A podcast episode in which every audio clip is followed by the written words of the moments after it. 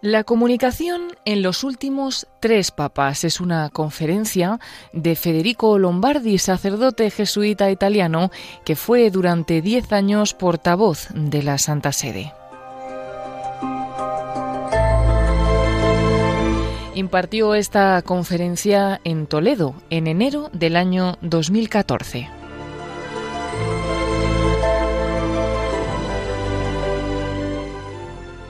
He reflexionado sobre qué tema podría tratar con ustedes, teniendo en cuenta que no soy un teórico de las comunicaciones sociales. Prefiero, como es habitual, contar algún episodio significativo de mi experiencia y después desarrollar algunos temas de reflexión a partir de los mismos. Llevo trabajando en el Vaticano de diferentes modos más de 20 años. Por esto he podido trabajar en la comunicación con tres papas diferentes. Con mi charla intentaré atravesar los tres últimos pontificados, capturando algunas ideas que espero sean interesantes. Comenzamos, pues, con un momento para mí inolvidable durante el pontificado de Juan Pablo II en la gran aula Paulo VI con ocasión de una vigilia de oración con millares de universitarios. Esta televisión es una institución maravillosa. Ahora, encontrándome aquí en Roma, en este aula, Veo la iglesia de Santa Ana en Cracovia, que conozco muy bien, y veo a los estudiantes que ahora tienen otro cardenal que se deja ver en la televisión. Así los dos podemos repetir, institución bendita esta televisión. Y los jóvenes de Cracovia, a través de la televisión, también aplauden. Mientras con los técnicos de Centro Televisivo Vaticano, apretados y sudorosos dentro de nuestro pequeño autobús, gestionábamos con el corazón en un puño las múltiples conexiones de satélites bidireccionales con seis ciudades europeas durante una vigilia de oración del Papa con los universitarios. Hace unos años, estas palabras hacían que me saliera el corazón del pecho. Sí, el Papa, gracias a nuestro modesto servicio, pudo dar los primeros pasos hacia una nueva dimensión mediática de su ministerio no solo para ser visto y oído por medio mundo, sino también para poder conversar con los fieles presentes en otros lugares a donde no podía ir físicamente, interaccionar con ellos, con una forma de presencia mediada por los instrumentos técnicos, pero no privada de verdad y de intensidad ¿Hasta dónde llegaría por este camino el servicio del Papa en el futuro? Juan Pablo II lo presagiaba y se alegraba. ¿Cuántos eclesiásticos se atreven a decir bendita televisión? Estamos acostumbrados a pensar en la mala utilización de la televisión y de los medios de comunicación. Pero a veces la gente también espera cosas buenas y los trabajadores de los medios, que casi instintivamente saben las expectativas de la gente común, nos lo hacen entender. Recuerdo otro momento muy importante para mí. Pocos días después del terrible atentado del 11 de septiembre, Europa entera se dio una cita para tres minutos de silencio a las doce en conmemoración de las víctimas del atentado. Por la mañana, las agencias de televisión comenzaron a llamarme al CTV, al centro televisivo. ¿Y el Papa qué hará? Tendremos imágenes. Me permití comunicarlo al apartamento pontificio, a Monseñor Stanislao. A las doce y quince distribuimos las imágenes que dieron la vuelta al mundo del Papa arrodillado inmerso en oración en su capilla. Evidentemente Juan Pablo II ya había rezado durante horas aquella mañana, sin necesidad de que se lo dijéramos. Pero cuando se enteró de que la gente quería verle rezar, compartir el dolor y la angustia de la humanidad, respondió inmediatamente con disponibilidad. ¿Quién puede olvidar las imágenes de la conversación en la cárcel entre Juan Pablo II y su agresor Aliatzga? Volviéndolas a ver después de mucho tiempo, pensé que tal vez quedarán como unas de las más conmovedoras y significativas de todo el pontificado son las imágenes más concretas y eficaces del perdón cristiano que hemos visto en nuestra vida e incluso en nuestro tiempo. Sin embargo, una natural y religiosa modestia podría haber hecho pensar a muchos, quizás a la mayoría de la gente, que no era un momento oportuno para filmarlo con las cámaras. Hoy podemos decir, bendita televisión, que nos ha conservado estas imágenes. De hecho, son un anuncio del Evangelio. Juan Pablo II tuvo una extraordinaria habilidad para realizar gestos, para elaborar signos fuertes, expresivos, a través de los cuales comunicó su mensaje de manera aún más eficaz que con las palabras habladas o escritas gestos efectuados en lugares significativos, donde lo han llevado sus viajes sin fin. ¿Quién puede olvidar su figura en oración ante el muro de las lamentaciones del templo de Jerusalén y la mano que pone la hoja de papel en el hueco de la pared? ¿O su abrazo a los pies del Cristo en el día del perdón del gran jubileo? Son gestos que han hecho historia, son hitos en la historia de la Iglesia de nuestros días. De este modo, Juan Pablo II ha transcurrido 25 años de pontificado inolvidables ante el mundo y se lo has ofrecido a la historia gracias al trabajo de los medios de comunicación. Así, Juan Pablo II ha cumplido su misión transcurriendo las diferentes edades de la vida ante el mundo, el momento de vigor como el momento de la vejez. Podemos decir que no nos escondió nada, no solo de su espiritualidad, sino también, lo que es quizás aún más raro, de su humanidad. Publicó incluso sus poesías, compuestas cuando tenía más de 80 años. Con el tríptico romano nos dejó entrar en lo más profundo de su meditación. Omnia nuda et aperta ante oculos eius.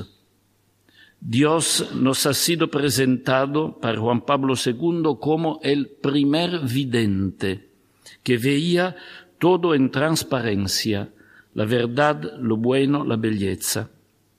Adán que ha pecado se esconde, pero quien se dejó conquistar por el Evangelio, ¿por qué tendría que esconderse?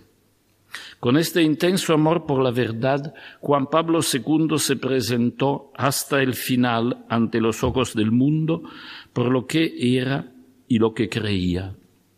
Una persona absolutamente creíble y esto me parece el secreto de la fuerza extrema de su comunicación, incluso en el momento en el que prácticamente ya no hablaba y se comunicaba principalmente solo a través de las imágenes de su sufrimiento, de su testimonio, que se recogieron con gran respeto y amor por los ojos de las cámaras del Centro Televisivo Vaticano y que permitieron a la Iglesia y a la humanidad acompañarle en el viaje hacia la meta de su vida.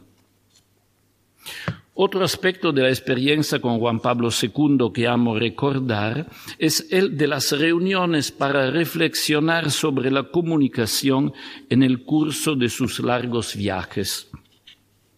Al volver de cada viaje apostólico en el extranjero, Unos días después, los tres o cuatro responsables de los medios de comunicación vaticanos que habían formado parte del séquito papal eran invitados a un almuerzo de trabajo con el Papa, junto con el Monseñor de la Secretaría de Estado, que había seguido cada día el resumen de la prensa internacional sobre el viaje. El Papa quería saber cuáles habían sido los ecos del viaje en los medios de comunicación. Quería reflexionar con sus colaboradores sobre lo que se había entendido y lo que no. Ver si su mensaje había llegado o no al público en general. Lo hacía siempre, con regularidad, incluso después de su viaje número 100, cuando se podría pensar que ya habría entendido cómo funcionan los medios de comunicación. Por supuesto, era una comida agradable, pero era un almuerzo de trabajo. El Papa sabía muy bien lo que quería de este tipo de reuniones y no dejaba que la conversación se desviara del argumento principal. Este hecho me impresionó profundamente. decía mucho de la relación del Papa con los medios de comunicación, de su atención a los medios de comunicación como dimensión de la realidad diaria, de su percepción de que son una vía imprescindible para la difusión de cualquier mensaje. Era una atención serena y humilde, tratando de entender y tomar nota de las dinámicas de la comunicación en el mundo de hoy sin dejarse intimidar o condicionar. El Papa sabía bien lo que quería y tenía que decir, y sin duda no lo habría cambiado por miedo o por amor de los medios de comunicación. Pero no era indiferente al hecho de que lo que quería decir fuera entendido o no. E incluso después de 25 años, todavía se esforzaba de aprender más para conseguir que los medios de comunicación colaboraran siempre mejor a su misión. El Papa Benedicto XVI retomó de inmediato el sistema iniciado por Juan Pablo II y lo continuó con sus colaboradores, reuniéndose también con ellos para comer después de cada viaje al extranjero. Su atención era la misma, aunque sabemos que la historia de la relación entre Benedicto XVI y los medios de comunicación fue más difícil, marcada por momentos buenos, pero también por varios momentos difíciles. Por esto me parece adecuado dedicar la segunda parte de mi charla a un testimonio personal sobre Benedicto XVI como comunicador.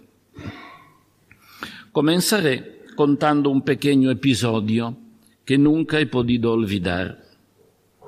Estábamos en los días inmediatamente anteriores al tercer viaje del Papa Benedicto XVI en Alemania, que iniciaba en Berlín.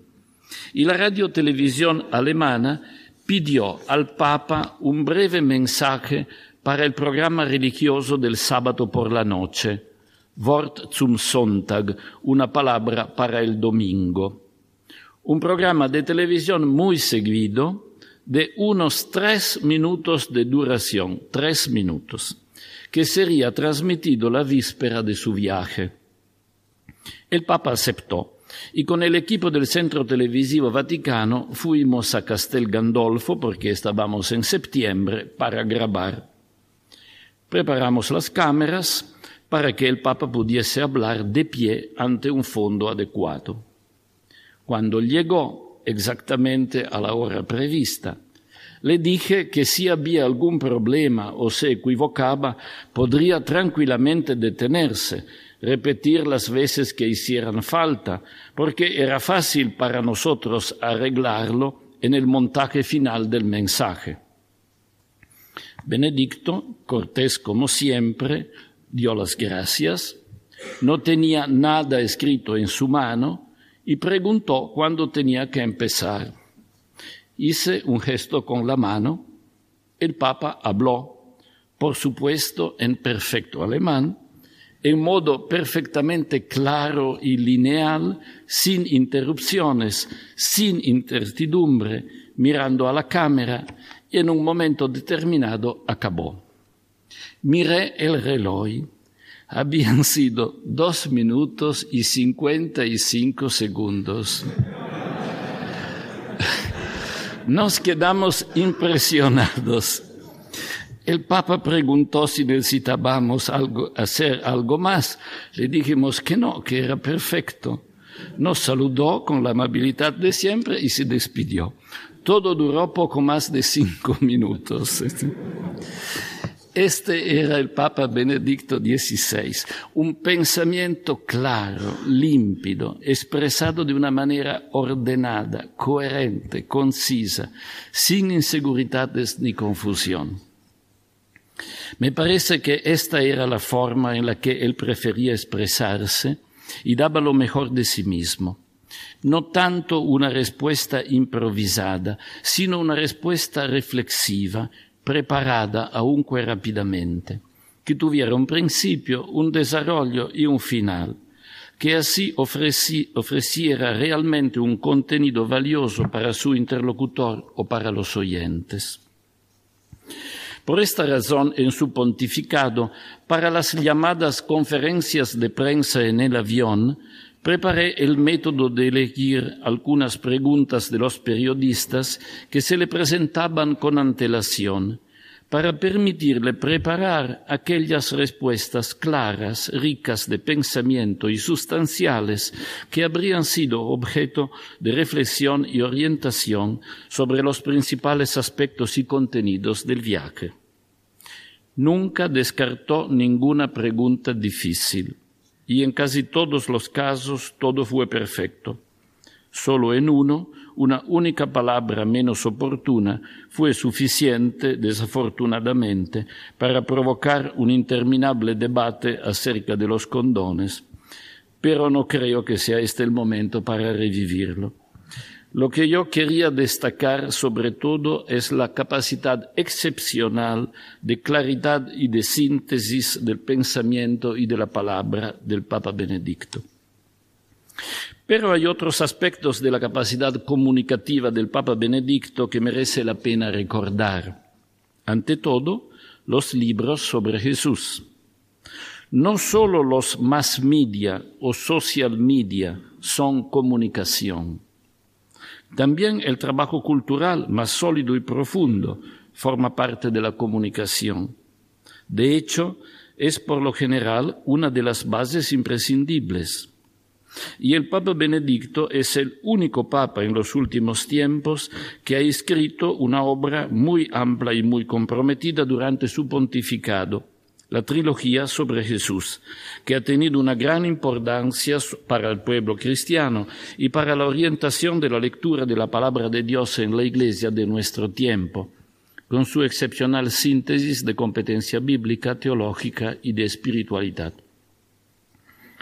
El Papa Benedicto XVI también ha hecho algunas pocas pero grandes entrevistas Recuerdo la que concedió a las tres cadenas alemanas de televisión pública junto con Radio Vaticana antes del viaje a Baviera, que duró más de cuarenta minutos y a la que contestó con respuestas claras y concisas a la gran cantidad de preguntas preparadas por los entrevistadores y continuó con gran naturalidad y vivacidad respondiendo a las nuevas preguntas improvisadas porque los entrevistadores no tenían más preguntas preparadas.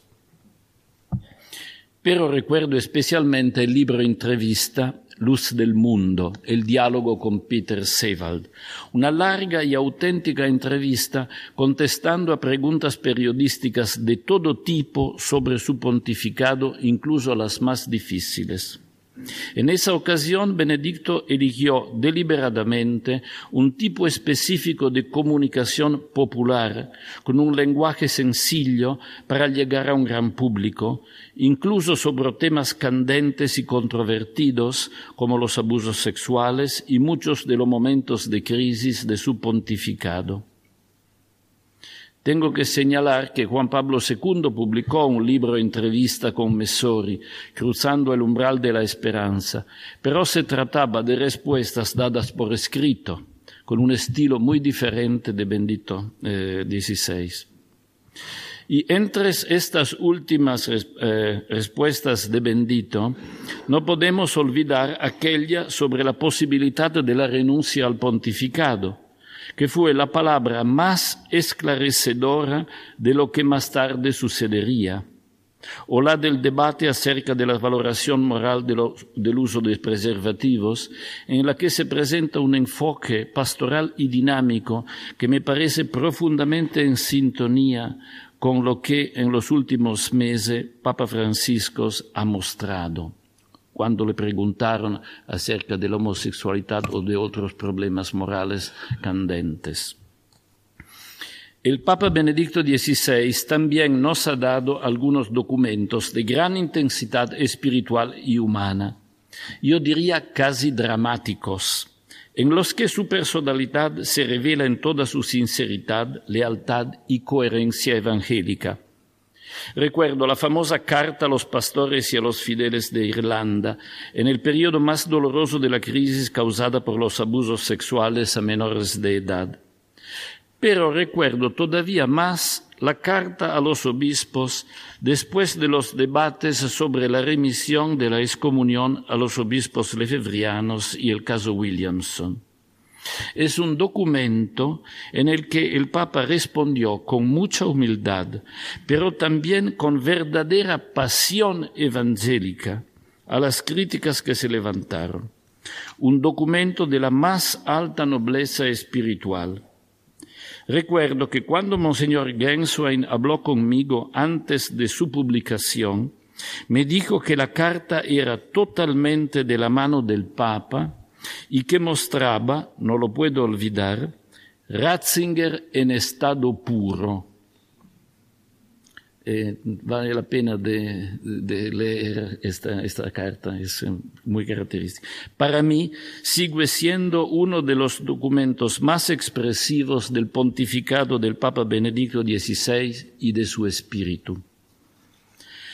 Me gustaría mencionar también la calidad y el estilo de las catequesis de las audiencias generales de los miércoles, las ricas lecciones divinas realizadas sobre la base de unas pocas notas, las conversaciones libres con los sacerdotes, hasta la última, increíble, sobre el concilio, tres días después de la comunicación de su renuncia al pontificado.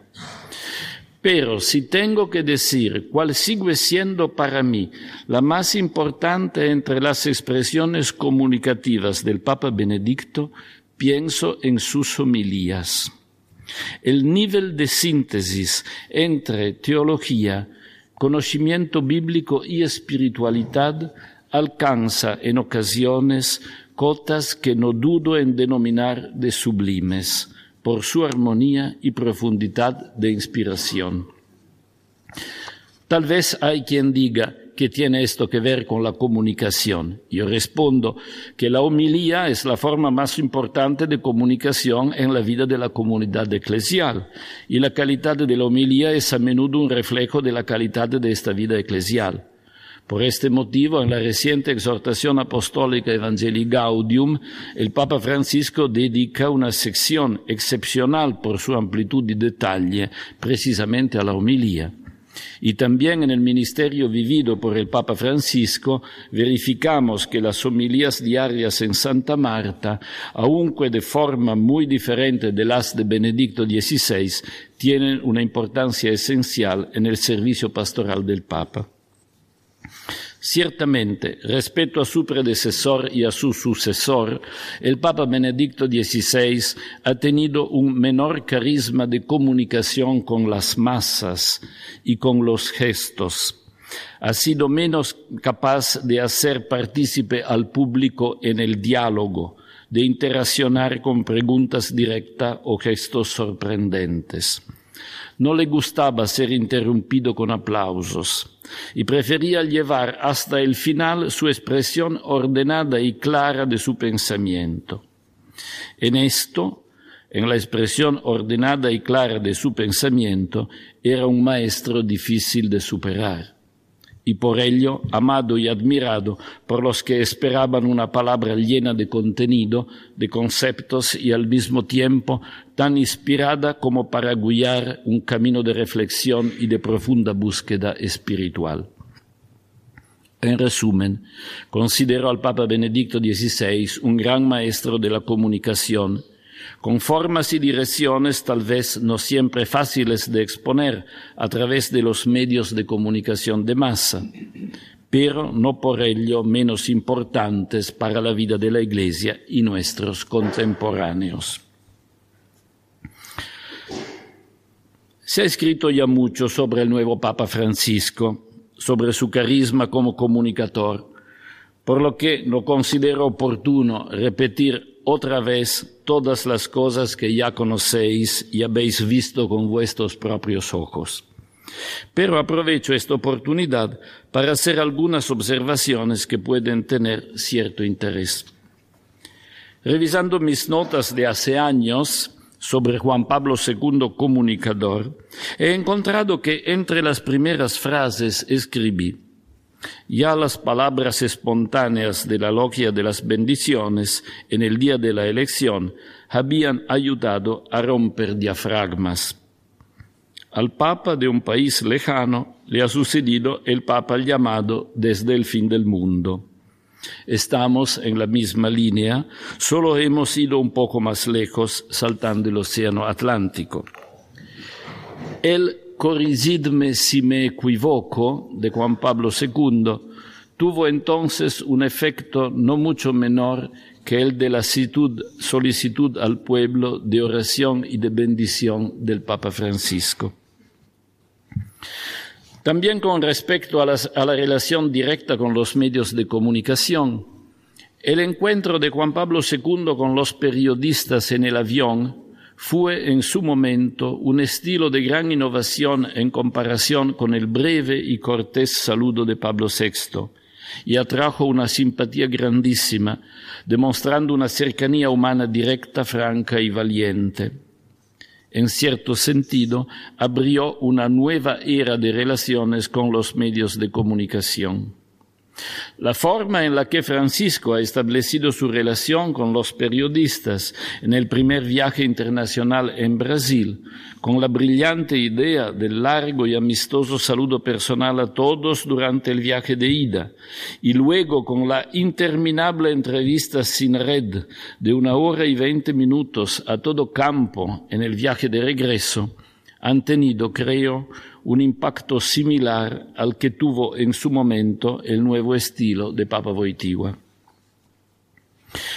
Todos hemos visto que la eliminación de toda forma de distancia, separación de la gente que encuentra, individuos o grupos grandes o incluso multitudes, es uno de los signos eficaces de una actitud pastoral y espiritual que establece una relación directa, a menudo física, de comunicación, hasta llegar a los abrazos y besos generosamente prodigados.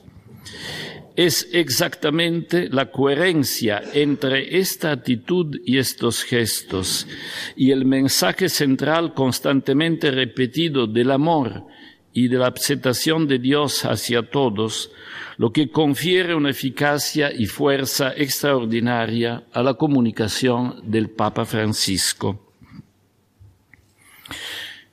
Confieso que en los primeros días del nuevo pontificado, cuando me di cuenta de que el nuevo Papa sabía y hablaba pocos idiomas y que se sentía a gusto solo con el español y el italiano, me entró una fuerte preocupación.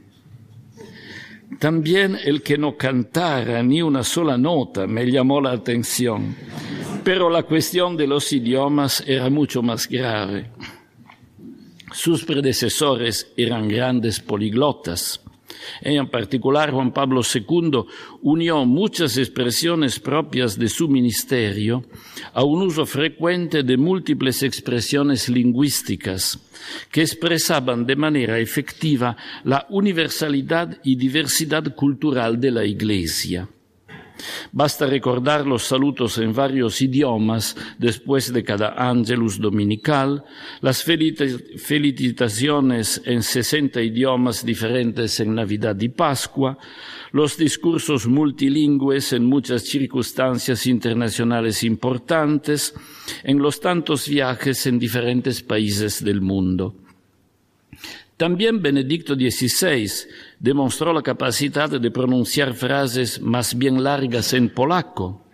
Y cuando pensó en reducir el número de lenguas en los saludos de Navidad y Pascua, porque lo pensó una vez, la reacción de los oyentes de las lenguas que ya no estaban representadas le convenció rápidamente de que era mejor continuar el uso de Juan Pablo II. Pronto me di cuenta de que el Papa Francisco no tenía intención de multiplicar los saludos en diferentes idiomas, ni incluso en las reuniones internacionales, como en la primera audiencia con los periodistas después de la elección, me preocupé.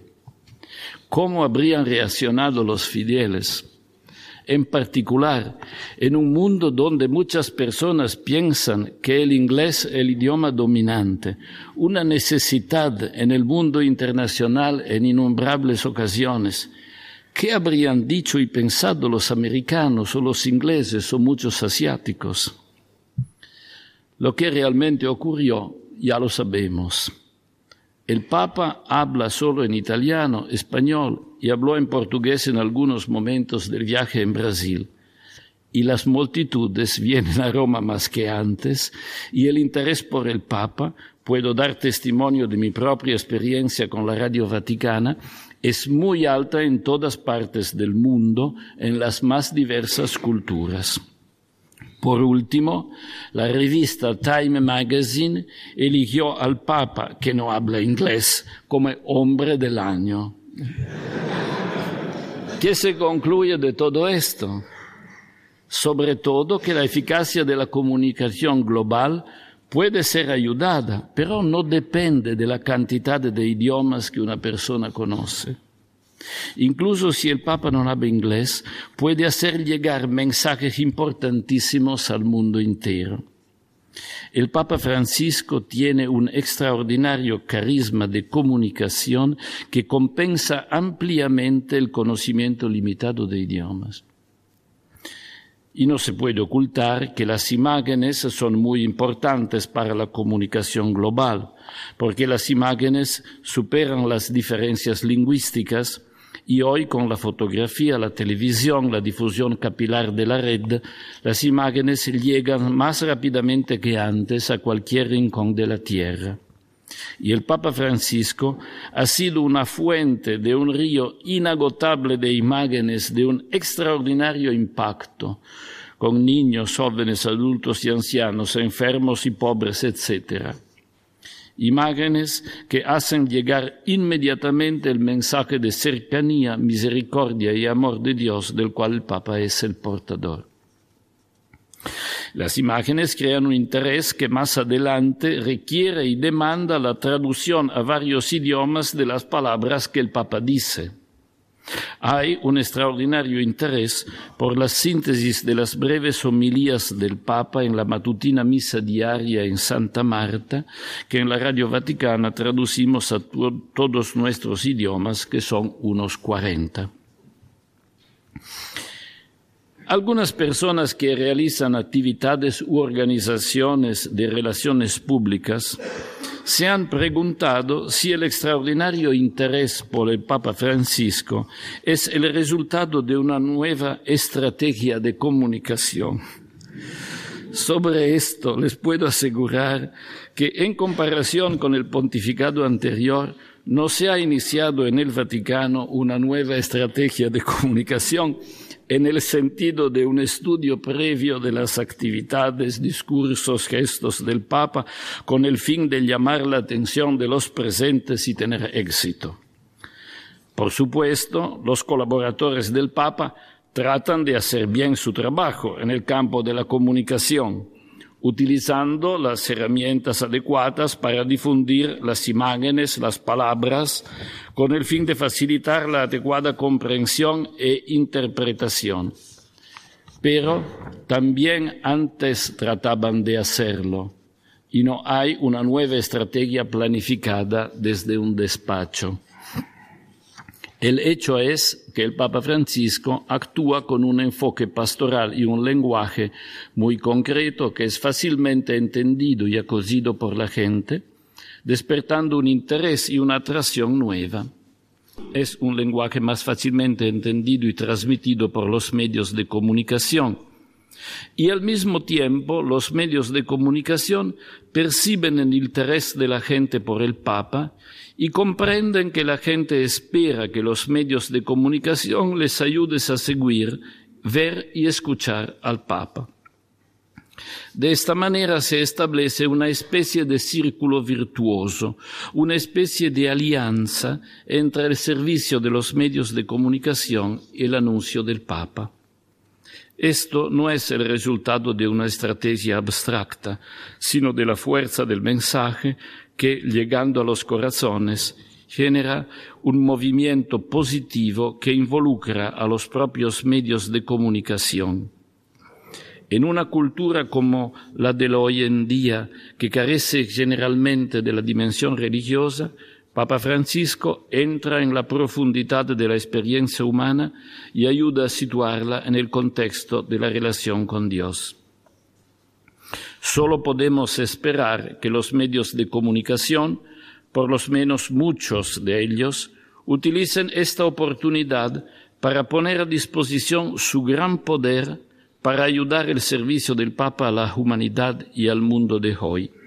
Amor de Dios, justicia para los pobres, dignidad y paz para todos.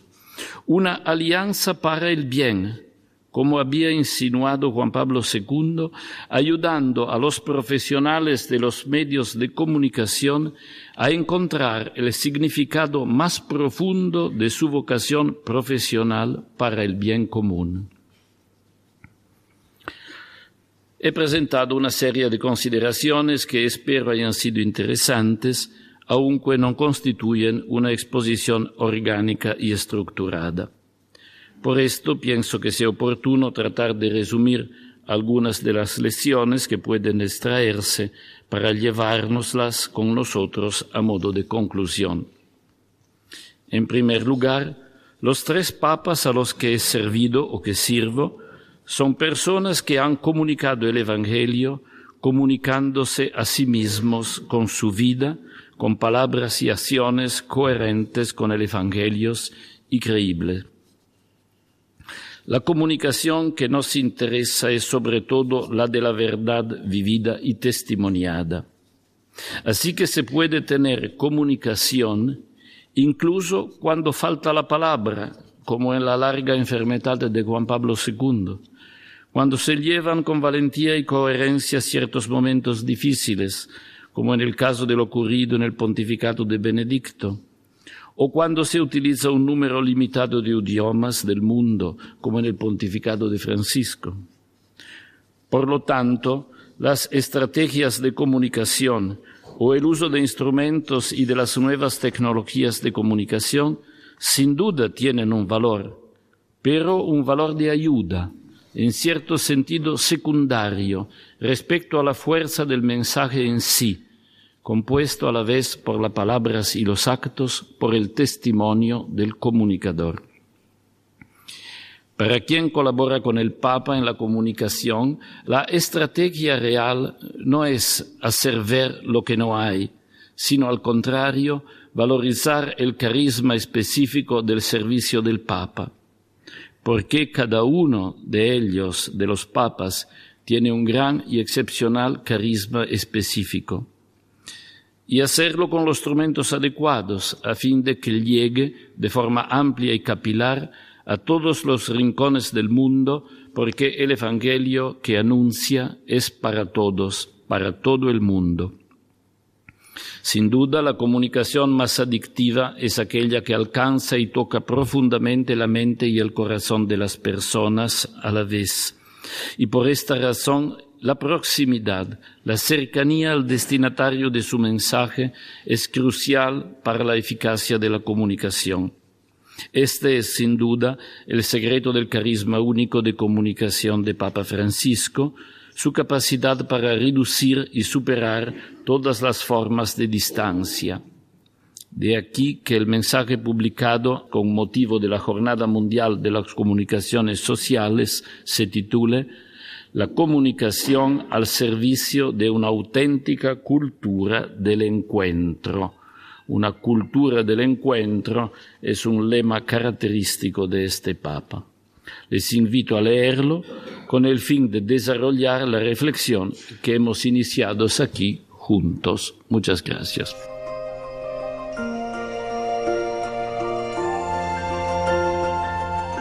Así finaliza en Radio María la conferencia titulada La comunicación en los últimos tres papas, que fue impartida por Federico Lombardi, sacerdote jesuita italiano, que durante diez años fue portavoz de la Santa Sede. Esta conferencia fue impartida en enero de 2014 en Toledo.